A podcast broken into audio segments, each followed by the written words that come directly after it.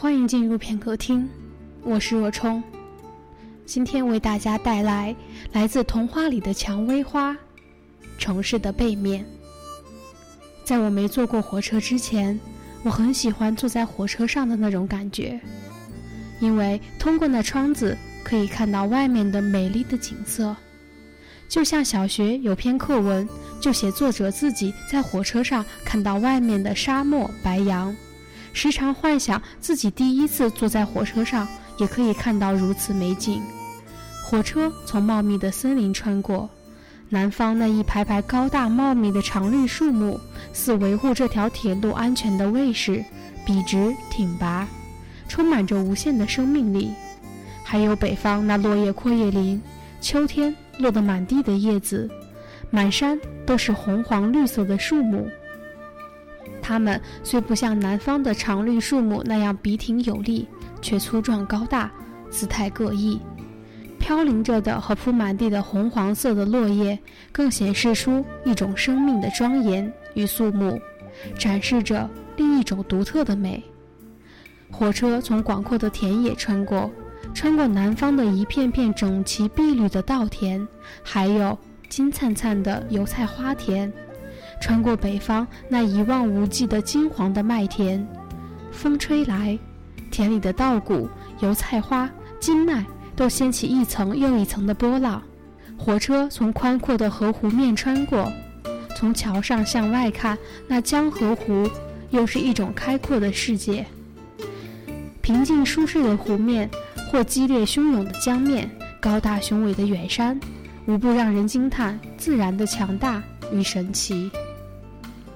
在我怀着美好的期待，第一次坐上了从一个城市开往另一个城市的火车，在这辆火车上，我找到了理想与现实的差距。在火车里边的情景，确实如朋友们给我描述的那样，尽管大家都坐着。但给人感觉比较混乱嘈杂，烟味和其他各种食物的味道混合着，使之充满了一种沉闷的感觉。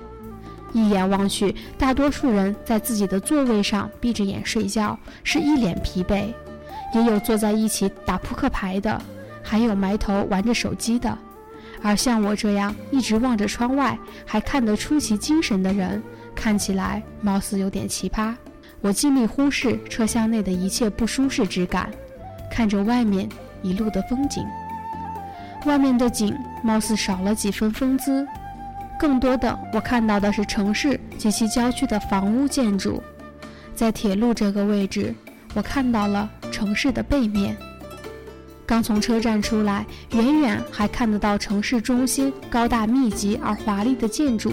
慢慢的走出城市中心，到了城市外围。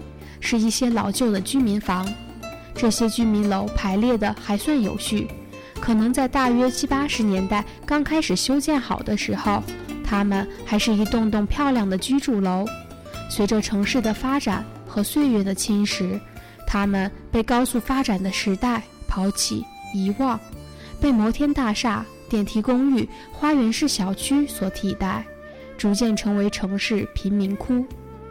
房屋外面已经陈旧，灰暗的颜色如沾满油污和烟渍，剥落的墙漆，破烂的遮雨棚，一两件挂在窗外护栏上的内裤，几分冷清，几分寂寞，几分萧索。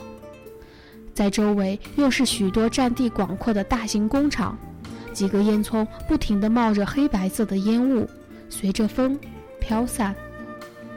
再移回视线，回到车厢内。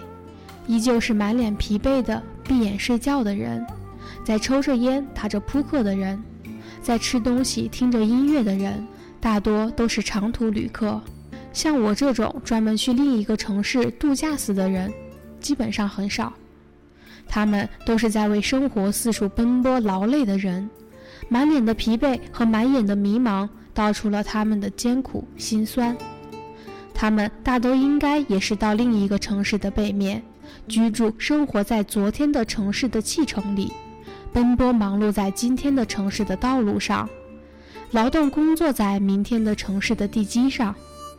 当我想到自己以后也可能为了生计四处奔波流浪，那种孤独、寂寞、可怕的感觉油然而生，突然开始有点惧怕，想要退缩，躲在大学或者家这样温暖的避风港口。这就是城市的背面，不论是人还是建筑，还是其他的一切，都刻留着城市的昨日，维持着城市的今日，打造着城市的明日。